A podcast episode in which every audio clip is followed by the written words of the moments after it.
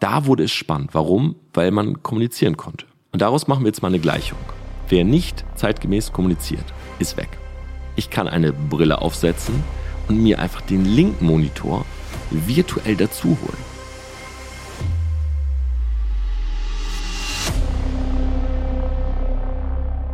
Am Wochenende war ich im ausverkauften Audidom in München. Kein Basketball-Bundesligaspiel, kein Konzert, sondern der Ellie Geller Cup.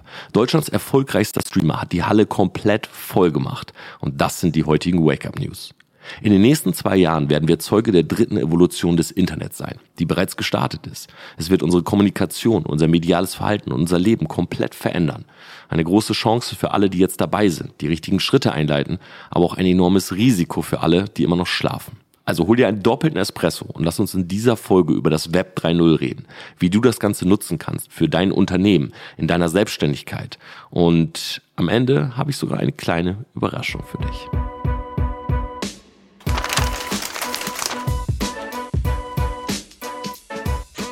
Wake Up News. Eligella heißt eigentlich Elias Nährlich, ist am 10. Dezember 1997 in Berlin geboren, 25 Jahre alt und im Internet ist er Webvideoproduzent und Streamer. Er streamt Games wie Fortnite, Among Us, FIFA 22 oder einfach Just Chatting auf Twitch. Das heißt, er sitzt dort und redet mehrere Stunden mit seinen Leuten über Gott und die Welt, über News, guckt sich zusammen Spiele an, Videos an.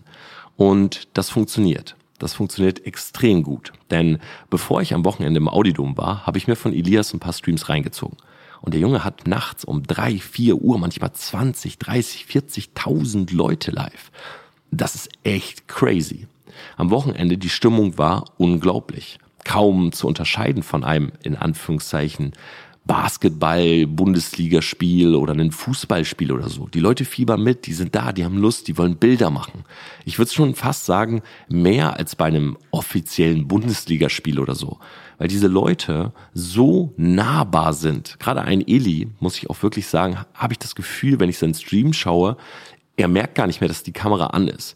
So, ich kenne das nämlich von mir, ja, Videos zu drehen, du machst einen zweiten, dritten Take, du guckst und du weißt, okay, ey, wenn ich mich verspreche, wenn ich mich nicht so wohl fühle, ich mach's einfach nochmal. Aber live ist live. Du machst die Cam an und du bist halt der Alleinunterhalter ne, für mehrere Stunden. Und ein Eli hat oftmals auch einen 10-Stunden-Stream oder so. Und das sorgt dafür, dass Menschen natürlich so ein parasoziales Verhalten entwickeln. Du verbringst auf einmal irgendwie fünf oder zehn Stunden deines Tages mit einem Typen aus dem Internet und für dich wird das der beste Freund. Und genau dieses Verhalten konnte man eben auch hier am Wochenende beobachten. Also ein enormer Hype. Da saß ein kleiner Junge zum Beispiel vor mir. Der war mit seinem Dad da. Ich würde ihn zehn, elf Jahre alt schätzen.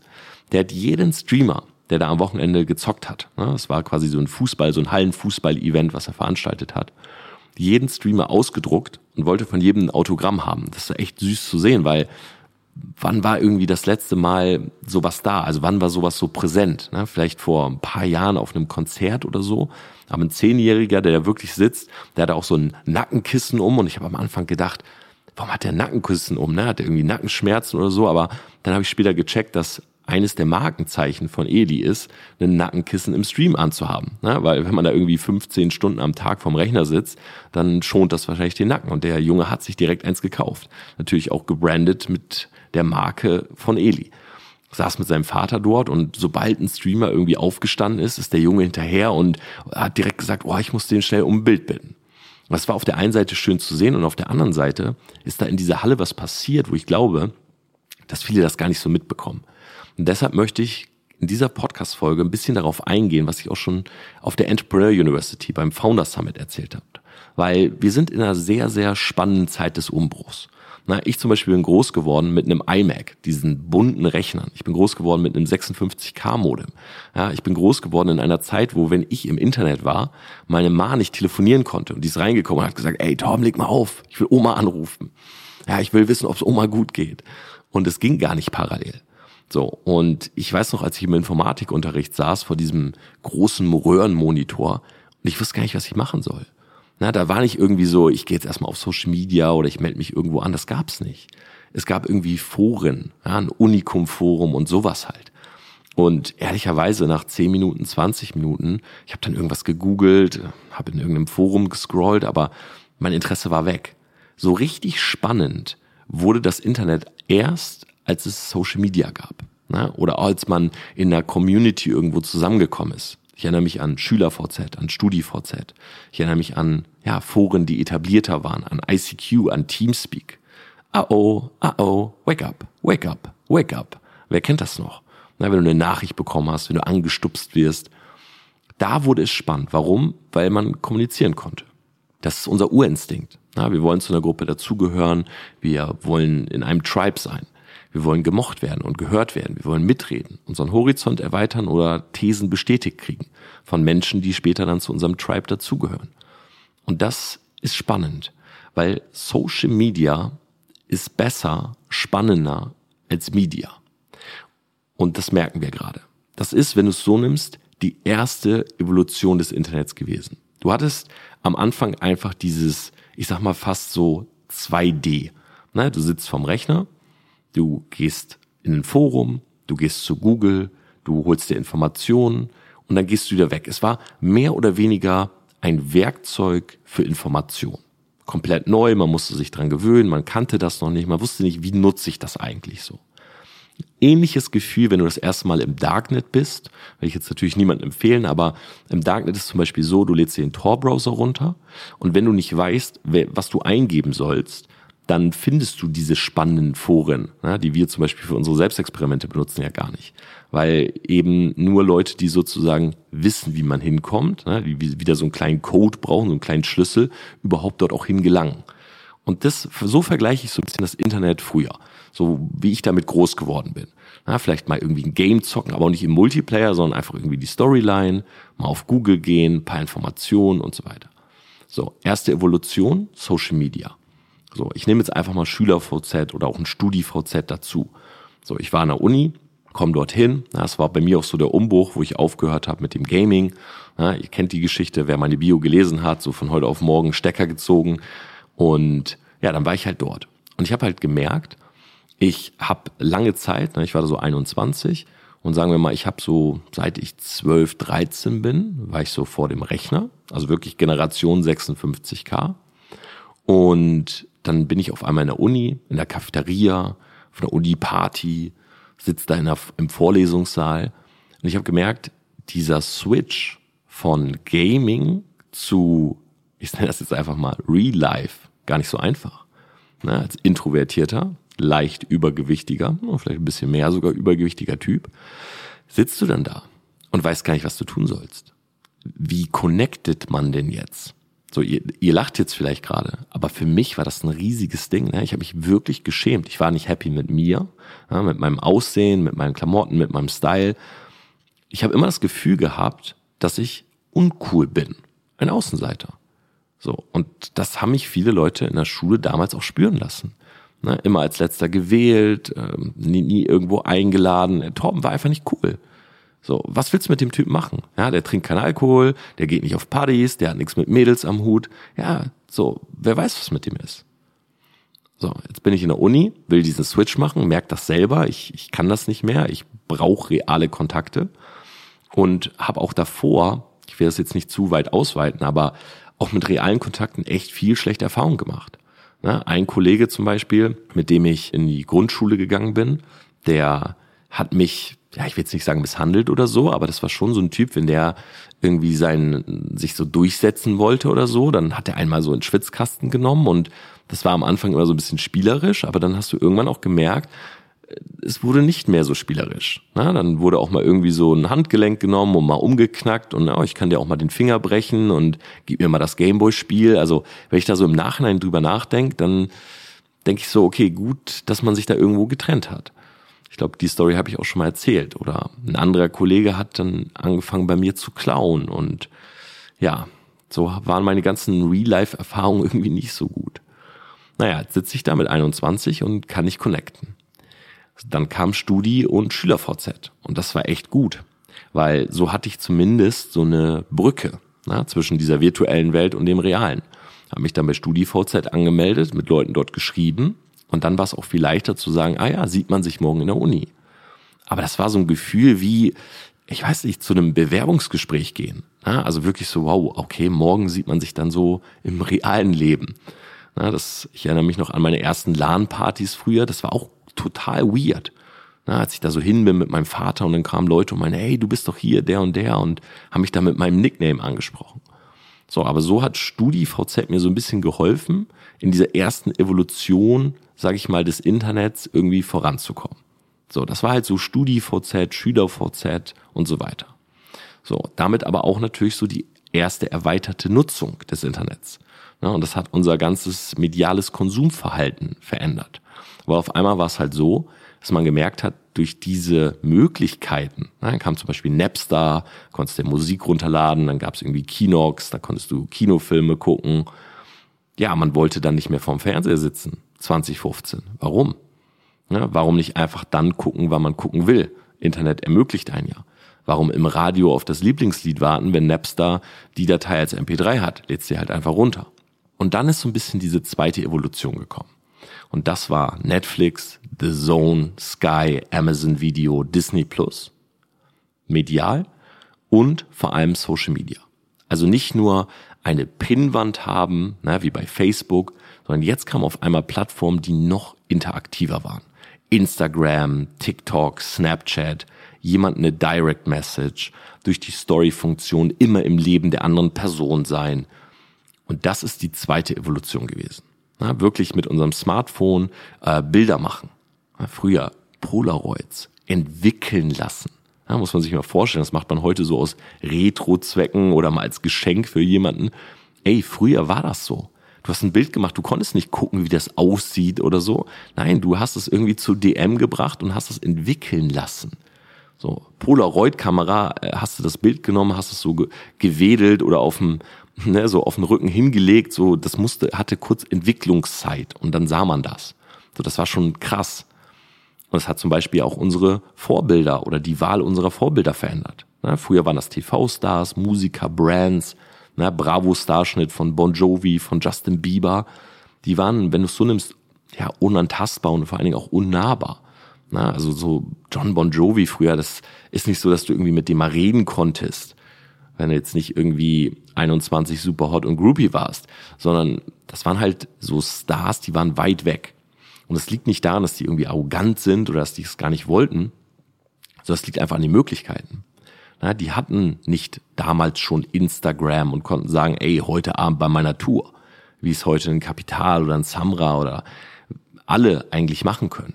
Das wurde vorher angekündigt auf einer Website. Das konntest du teilweise in irgendwelchen Büros, so physischen Büros buchen in der Stadt und dann bist du zum Konzert gegangen, hast dir deine physische Karte geholt. Heute ist es so, ey, hier sind noch Tickets frei für heute Abend, sagt ein Felix Lobrecht für seine Comedy-Show. Du klickst drauf, hast das Ticket. So, gehst natürlich mit einem digitalen Ticket hin. niemand hatte jetzt am Wochenende ein physisches Ticket für den Ellie Geller Cup. So, du hältst dein Handy hin, QR-Code und rein. Das ist die zweite Evolution gewesen. Und jetzt kommt die dritte. Und das ist super, super spannend. Weil jetzt ist es gerade so, dass Social Media so immanent geworden ist, so groß geworden ist, dass tatsächlich der reale Austausch so ein bisschen in den Hintergrund rückt. Ich möchte jetzt gar nicht darauf eingehen, ist das gut, ist das schlecht? Ich, ihr wisst, ich bin kein Fan von so Maximen, ist es gut, schlecht? Nein, es ist alles immer mit positiven und negativen Aspekten zu sehen. Es ist immer graduell und es kommt auch darauf an, wie du das benutzt. Aber, und das müssen wir uns einfach nur vor Auge halten, im wahrsten Sinne, wir haben eine Bildschirmzeit von zehn Stunden am Tag. Zehn Stunden. Und ich möchte einfach, dass das jeder kurz realisiert. Es geht nicht nur um Handy, es geht um Bildschirme. Laptop, Desktop, Handy, iPad, alles. Zehn Stunden. Der Mensch schläft durchschnittlich sechs bis sieben. 17 Stunden. Wie viele Stunden haben wir übrig? Drei bis zwanzig, vier, sieben Stunden. Zehn Stunden Bildschirm, sieben Stunden was anderes, sieben Stunden schlafen. Und jetzt ist das Ding, diese sieben Stunden, die haben wir natürlich Freunde, Family, Sport, Arbeit, aber wir müssen uns nichts vormachen, dass tatsächlich der Großteil unserer Zeit von einem Bildschirm ist. Und wer nicht auf diesem Bildschirm auftaucht, Und ich meine das jetzt gar nicht nur als Unternehmer oder als Selbstständiger, als Coach, Berater und so weiter. Nein, ich meine es auch als Person. Wer dort gar nicht auftaucht, der wird immer mehr verblassen. Das ist leider ein Fakt. Ja, wenn du nicht die Möglichkeit hast, ich kenne das doch selber mit den Leuten von früher, wer nicht auf Social Media ist, weil ich bin ja eine relativ spannende Generation. Ich würde von mir selber behaupten, so ein bisschen jung geblieben aber viele der Leute, die mit mir beispielsweise zur Grundschule gegangen sind, haben ein ganz anderes Leben noch eingeschlagen. So, die sind gar nicht auf Instagram. So, die sind noch so auf Facebook und sagen, ah nee, das brauche ich nicht. So. Und irgendwie, weiß ich nicht, dadurch, dass ich wahrscheinlich damals so Nerd bin, bin ich da irgendwie so mitgegangen und auf einmal sitze ich da auch im Audidom neben Zehnjährigen, die da irgendwie ihre Unterschriften haben wollen und äh, fühle das halt trotzdem irgendwo. Und das Ding ist, Zehn Stunden bedeutet, du musst dort sein. Ja, wenn du wirklich connecten willst. Das ist ja allein schon das Thema Beziehung. Da wollte ich auch nochmal eine komplette Folge drüber machen. Ey, heutzutage jemanden kennenzulernen außerhalb von Social Media oder zumindest, sage ich mal, den Kontakt über Social Media dann aufrechtzuerhalten. Ich finde das so schwer, weil du gehst zu jemanden hin und wenn du nach der Nummer fragst, ist das halt super offensiv. Aber nach Instagram ist halt diese Einstiegshürde so gering. Hey, hast du Instagram? Wollen wir das austauschen? Ja klar, super gerne sondern redet man über IG und dann chattet man und dann trifft man sich wieder. Aber schaut euch die Stats an. Ich will jetzt auch gar nicht irgendwie hier an dieser Stelle Social Media so irgendwie emporheben oder so, aber ich kann nur sagen, das, was wir machen mit unserer Branding-Agentur, wir sehen das auch, wer zu uns kommt. Na, das hat sich so stark verändert. Äh, ich mache mittlerweile Markenaufbau seit sechs Jahren. Vor sechs Jahren haben die Leute gesagt, was ist Branding? Vor vier Jahren kamen Leute, die wirklich Rampensäue waren. Ne? Also wirklich, ich will nach vorne, ich will Anerkennung, ich will gehört werden. Heute kann ich das gar nicht mehr eingrenzen. Es ist ein Fleischerei-Fachgeschäft, es sind Zahnärzte, es sind Coaches, es sind Berater, es sind große Firmen, es sind Klamottenläden. Das ist jeder. Weil wenn du keine Marke hast, ne, wenn du keine Marke hast, die gesehen wird, die gehören wird, der man vertraut, dann verkauft man nichts mehr. So, und die Algorithmen von Social Media, die sind ja auch nie für oder gegen dich, sondern sie sind immer für den Nutzer, der konsumiert. Das heißt, die suchen eine Person oder ein Unternehmen raus, was gezeigt wird, wo man sagt, das hat Relevanz. Das ist eigentlich, diese Relevanz wird über Branding aufgebaut. Ja, wenn du zum Beispiel Sport, ich sage jetzt Sportklamotten, woran denkst du? Du denkst an Nike, Adidas, das sind die großen. Aber du denkst wahrscheinlich auch mittlerweile an jeweils die Firma des Fitness-Influencers, den du verfolgst. Denkst vielleicht an More Nutrition, denkst vielleicht an Smilo Dogs, denkst vielleicht an, weiß nicht, Gym Aesthetics. Du denkst an die Marken, die du täglich siehst. Klar, du hast die Global Player, aber zusätzlich denkst du an die.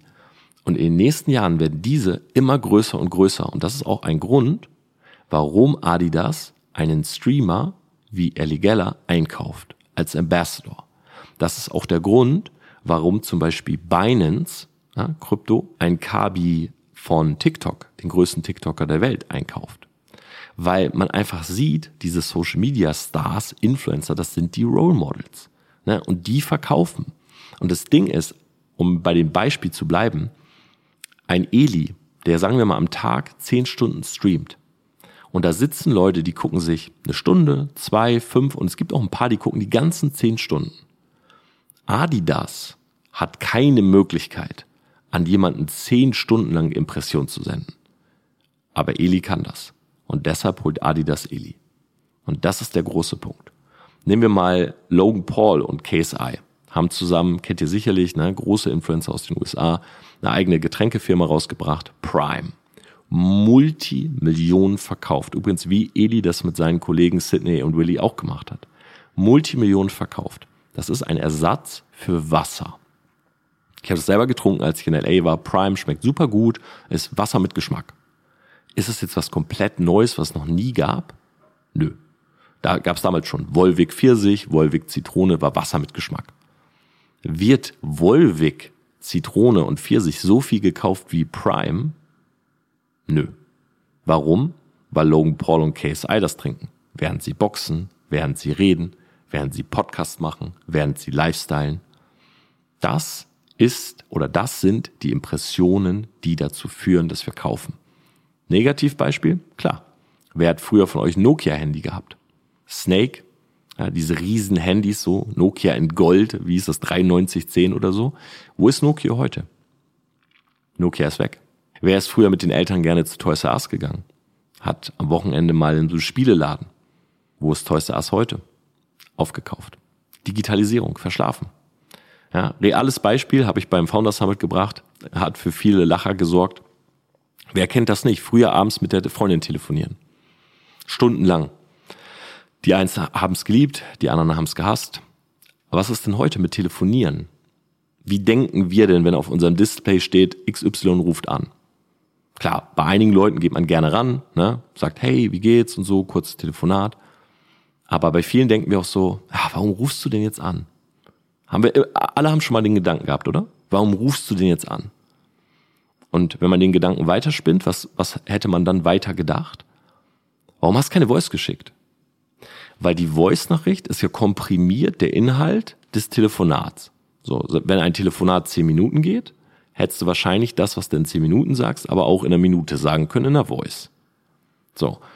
Also nehmen wir lieber die Voice, weil dann sparen wir neun Minuten. Und jetzt, um noch eins oben drauf zu setzen, sagt WhatsApp, hm, wir sehen, die Leute wollen gar nicht so lange Voices.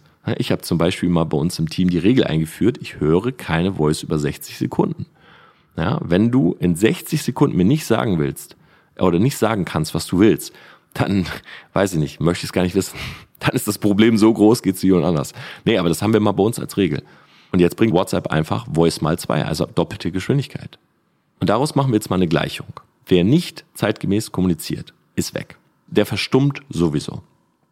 Wer es aber tut und sich auch immer wieder anpasst, ne, neue Social-Media-Kanäle, andere Geschwindigkeiten, ne, wir denken an Kurzvideoformate.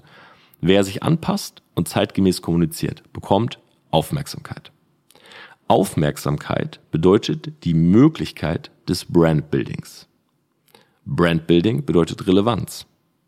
Relevanz bedeutet Dialoge in einem stark begünstigten Verhältnis zugunsten des Creators. Sprich, du redest nicht mit einer Person, sondern du redest zu 10.000 Personen. Und die geben dir Feedback über einen Fragesticker, über eine Umfrage, über Replies auf die Story und so weiter. Sie reagieren, man interagiert, man kann Einfluss nehmen. Ja, man kann Leute mit einbeziehen, zum Beispiel im Prozess. Ja, Fitnessmarke sagt, wollt ihr lieber einen Booster oder ein Sleep Supplement? Leute sagen, ah, lieber ein Booster. Okay, wollt ihr den Booster lieber mit Pfirsich oder mit Zitronengeschmack? Ah, mit Pfirsich. Wollt ihr den Booster mit so und so viel Milligramm davon oder so und so viel? Nee, die harte Portion. So, wenn du jetzt den Booster rausbringst, haben die schon dreimal Ja gesagt. Booster, Geschmacksrichtung, äh, Wirkstoff, Inhalt, Milligramm, wie stark soll er sein? Ja, ja, ja. Jetzt bringst du den Booster auf den Markt. Die Leute haben Ja gesagt, dreimal. Und das vierte Jahr ist der Kauf. Nach dreimal Ja ist die Wahrscheinlichkeit, dass jemand Nein sagt, aber viel unwahrscheinlicher. Also holst du Leute in den Prozess rein, um ein Produkt zu entwickeln und erhöhst damit deine Conversion. Ja, Impression, Steuern haben Einfluss, Kaufverhalten, Sales und so weiter. Das ist die Gleichung. Wir dürfen nur nicht vergessen, dass dadurch, ja, dass immer mehr Leute das merken, also es ist ja nicht nur in meinem Podcast, das ist ja ein Thema, wo viele Menschen drüber reden. Ist es nun mal aber so, dass immer mehr auch zum Creator werden. Ja, vor fünf Jahren wollte kaum jemand hier in Deutschland eine Brand aufbauen. So, das waren irgendwie die Big Player oder so. Heute will irgendwie gefühlt jeder dritte, vierte, fünfte sagt, ja, ich will eine Brand. So, ich will eine Marke werden. Ich will es mal probieren. Na komm, ich mach mal ein paar TikTok-Videos. So. Und die Firmen, die Unternehmen, die gucken natürlich, wer ist gut, wer lädt viel hoch, na, wer ist ein guter Geschäftspartner sozusagen. Und dadurch geht natürlich auch die Aufmerksamkeitsspanne runter, weil wir haben so viel Content-Überfluss. Und dadurch wird es auch immer schwieriger, sich was aufzubauen. Das dürfen wir nie vergessen.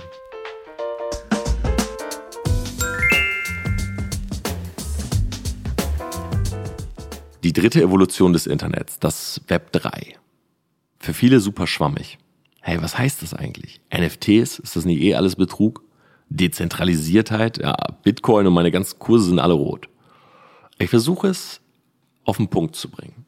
Das Web 3 ist eine erweiterte Nutzung des Internets, die aber diesmal nicht unbedingt neue Wege einschlägt, sondern die alten Wege nur verbessert. Und deshalb ist es für uns auch nicht so sichtbar.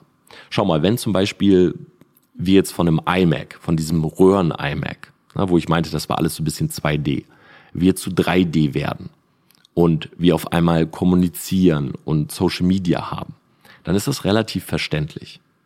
Wenn wir Social Media ausprägen, ja, Richtung Streaming und live dabei sein können und Netflix und Disney und wir müssen nicht mehr auf 2015 warten, sondern wir klicken jetzt und das Ding läuft, dann ist das recht verständlich. Aber Web 3 nimmt eigentlich genau diese Bahnen, die schon da sind, und versucht die Nutzer-Experience, also die Erfahrung, die wir dabei haben, noch zu verbessern. Schau mal, ich sitze hier gerade vor vier Monitoren.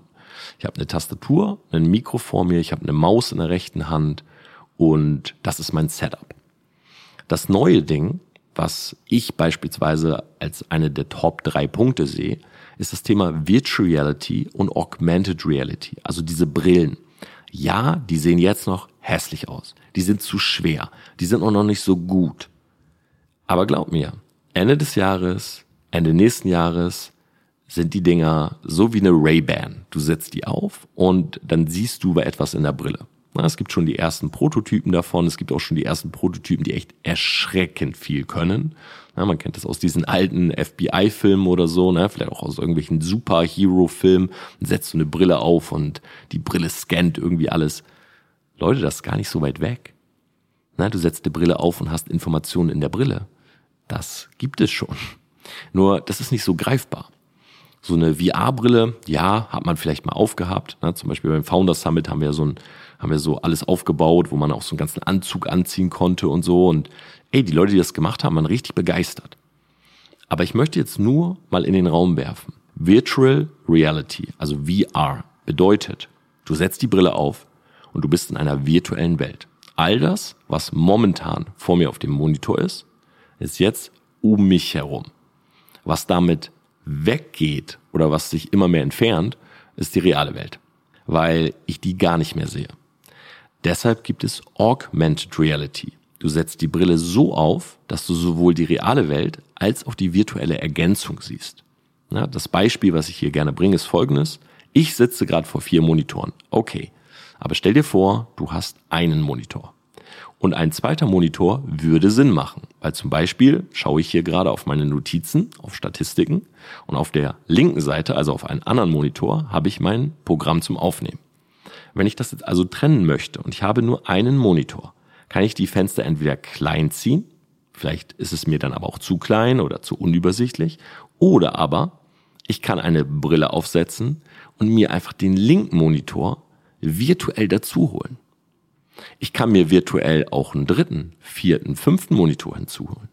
Ich kann mir virtuell auch beispielsweise einen Football-Game angucken, eine Zoom-Konferenz machen und auf einem anderen Monitor läuft noch irgendwie, weiß ich nicht, meine Trades oder so, die ich gerade setzen will. Ich kann mir virtuell eine View holen. Zum Beispiel habe ich zwar hier ein schönes Loft in München, aber hinter meinem Rechner ist ein ganz kleines Fenster nur, was gerade eh zu ist, weil die Klimaanlage davor ist. Aber ich habe keine coole View. Ich könnte jetzt eine VR-Brille aufsetzen und mich in ein Penthouse in New York setzen. Und genau diese Möglichkeiten sorgen dafür, jetzt vielleicht noch nicht, weil noch nicht so gut gemacht, aber gibt dem Ganzen sechs bis zwölf Monate, dass wir etwas mehr dort sein können, wo wir sein wollen, etwas mehr sein können, wer wir gerne sein würden und tatsächlich richtig genutzt, auch damit unsere Sales, unsere Produktivität und Effektivität ankurbeln. Die Beispiele, die ich hier beim Founder Summit gebracht hat, Immobilienmakler zu Corona-Zeit. Leute konnten nicht in die Wohnung. Was haben wir gemacht? Virtuelle Rundgänge. Du willst dich vorbereiten auf einen Gerichtsprozess. So, kannst alles theoretisch durchsprechen. Ja, wenn der Richter das und das sagt. Viel besser wäre aber, das Ganze zu simulieren. Brille auf und du sitzt im Gerichtssaal. Wie ist denn so das Feeling, wenn der Richter dich anspricht? Oder wie ist das denn, wenn man virtuell Klamotten mal anprobiert und im Spiegel guckt, weil man seine Maße komplett eingegeben hat und einfach sieht, wie das T-Shirt fittet? Na, sorgt für weniger Retouren, für weniger Frust, für einfach so auch ein cooles Erlebnis. Ne? Nicht irgendwie in die Stadt gehen, gut anziehen, vor den Louis V Store in der Schlange stehen, reingelassen werden, sehen, ist zu teuer. Nein, eine Brille aufsetzen in den Louis V Store, alles anprobieren an deinem Avatar, sagen, oh, das passt, das passt nicht und am Ende des Tages rauskommen und sagen, weißt du was, ich brauche nichts davon. Aber ich hatte das Feeling gerade mal. Klingt gerade alles weit weg, weiß ich auch. Wird aber in sechs bis zwölf Monaten nicht mehr so weit weg sein. Ist genau das gleiche Ding, was Leute damals dachten, als Social Media kam. Ist genau das gleiche Ding, was Leute dachten, als es auf einmal Disney Plus und Netflix und so gab. Hm, okay, komisch, ein, zwei Mal ausprobiert, wow, das ist ja mega. Gleichen Effekt hatten wir beim Founder Summit. Ne, Leute setzen das auf, sagen, wow, hätte, hätte ich gar nicht gedacht. Es ist eine logische Konsequenz können die Welt neu erschaffen, selbst erschaffen. Wir können unseren Arbeitsplatz erweitern. Wir können Dinge haben, die wir im Realen nicht haben, virtuell auf einmal, die nicht nur spielerisch sein müssen, ne, die uns auch beispielsweise einfach effektiver machen können. Das ist ein riesengroßer Punkt. Dazu kommt ein besseres User-Verhältnis, ne, eine bessere User-Experience erhöht natürlich auch wieder die Sales. Und so kommt im Web 3 alles zusammen. Ne? Es kommt zusammen, dass man Verträge vielleicht irgendwann als NFTs hat, weil sie auf der Blockchain gespeichert sicherer sind als im Tresor aufbewahrt. Es kommt dazu, dass Arbeitsplätze mit Sicherheit durch das Web 3 geschaffen, aber auch andere ersetzt werden, weil man auf einmal etwas ganz anderes braucht. Ich denke zum Beispiel, dass in den nächsten drei bis fünf Jahren nicht mehr Social Media Agenturen, sondern vor allen Dingen VR und Web 3 Agenturen boomen werden. Na, weil jetzt schon Unternehmen zu uns kommen und sagen, ey, Torben, TPA, macht ihr eigentlich auch Schulungen für VR mit solchen Oculus-Brillen und so weiter? Und das ist meiner Meinung nach die dritte Evolution. Ich gebe den Ganzen, ich werde diese Podcast-Folge ja hochladen und einfach mal schauen. Sechs bis zwölf Monate, bis vieles von dem, worüber ich gerade rede, auf irgendwelchen Newsseiten steht, publiker ist, als es momentan ist. Und ich gebe dem Ganzen zwei bis drei Jahre bis man irgendwann sagt, na, wie vor ein paar Jahren noch, du brauchst eine Website, werden die Leute jetzt sagen, du brauchst eine Metaverse, deine Kunden müssen äh, eine VR-Brille haben, du musst einen virtuellen Showroom haben und so weiter. Das soll's für diese Podcast-Folge an der Stelle gewesen sein. Ein bisschen anders diesmal, weil ehrlicherweise ich eine andere Folge vorbereitet hatte, aber mir war das wichtig zu sagen, denn, und jetzt komme ich zu dem Punkt. Ihr erinnert euch vielleicht, vor zweieinhalb Jahren, vor Corona, habe ich ein Event in der BMW-Welt in München angekündigt. So, das hieß damals Mastering Social Media. So, dann konnten wir es nicht machen und es wurde abgesagt und so weiter. Und jetzt ist es soweit. Wir haben einen neuen Termin und zwar der 29. Oktober. BMW Welt, wir sind fast ausverkauft noch von damals, aber ich bin sicher, es wird einige Retouren geben weshalb der Link unten drunter ist. Wenn ihr kommen wollt, ein kompletter Tag, wir reden über das Thema Mindset, Online-Mindset, also mit welchem Mindset geht man eigentlich ins Internet rein, in diese virtuelle Welt, wie baut man eigentlich eine Brand auf vom Kopf her. Punkt Nummer zwei, Social Media, Algorithmen, Kanäle, Plattformen, organisches Wachstum. Agenda Punkt drei, Markenaufbau, Produkt, Unternehmensmarke, Personenmarke. Nummer vier, Virtual Reality, Augmented Reality, Web 3. Und Punkt Nummer fünf, in der Praxis, wie machen wir das? Actionplan, klare Steps, so wie ihr es oftmals von meinen Folgen kennt, von meinen Videos kennt. Also ein kompletter Tag. Link für die Tickets ist unten drunter. Es werden viele meiner Influencer-Freunde auch mit am Start sein, also auch ein paar bekannte Gesichter. Und ich freue mich so sehr, dass wir endlich wieder so ein Event machen können. Und ja, wer darauf vorbereitet sein will, Web 3, was alles passieren wird. Wir haben viele Gadgets da, also auch die ganzen VR und Augmented Stuff. Wir zeigen euch auch ein paar Hacker-Tools, also auch so ein bisschen diese negative Seite, die natürlich auch mitkommt, aber auch da sollte man ein bisschen gewappnet sein und haben einfach einen extrem geilen Tag zusammen. Deshalb, ich würde mich freuen, ja, wenn ihr beim Wake-up-Event dabei seid, thematisch ist das Ganze nicht viel anders als damals angekündigt. Wir haben einfach noch das Thema Web 3 und VR natürlich dazu genommen, weil das einfach super wichtig wird. Also ein Tag, alle Informationen, ein klarer Actionplan, um wirklich zu wissen, wie man sich aufstellt für die nächsten Jahre, na, wie die Kommunikation funktionieren wird, wie man einen Sales Funnel baut, der dann auch funktioniert, weil das ja, wie es momentan ist, ne, blinkende Button und ähm, ja, diese künstliche Verknappung von, wir haben noch drei Online-Produkte, das wird nicht mehr lange funktionieren. Das ist wahrscheinlich jetzt gerade noch so profitabel, aber in sechs bis zwölf Monaten wird das nicht mehr da sein. In dem Sinne, ich hoffe, diese Podcast-Folge hat euch gefallen. Ich hoffe, viele von euch am 29. Oktober in der BMW-Welt zu sehen beim Wake-Up-Event. Und ich habe mir so als Slogan überlegt, offline über online reden. Finde ich eigentlich ganz cool. Wie findet ihr das? Schreibt mir gerne mal. Ansonsten hoffe ich, die Folge war wie immer für euch ein kleiner Eye-Opener, ein bisschen Wake-up. Genießt den Tag und wir hören uns nächste Woche Mittwoch und sehen uns, wenn ihr Bock habt, am 29. Oktober.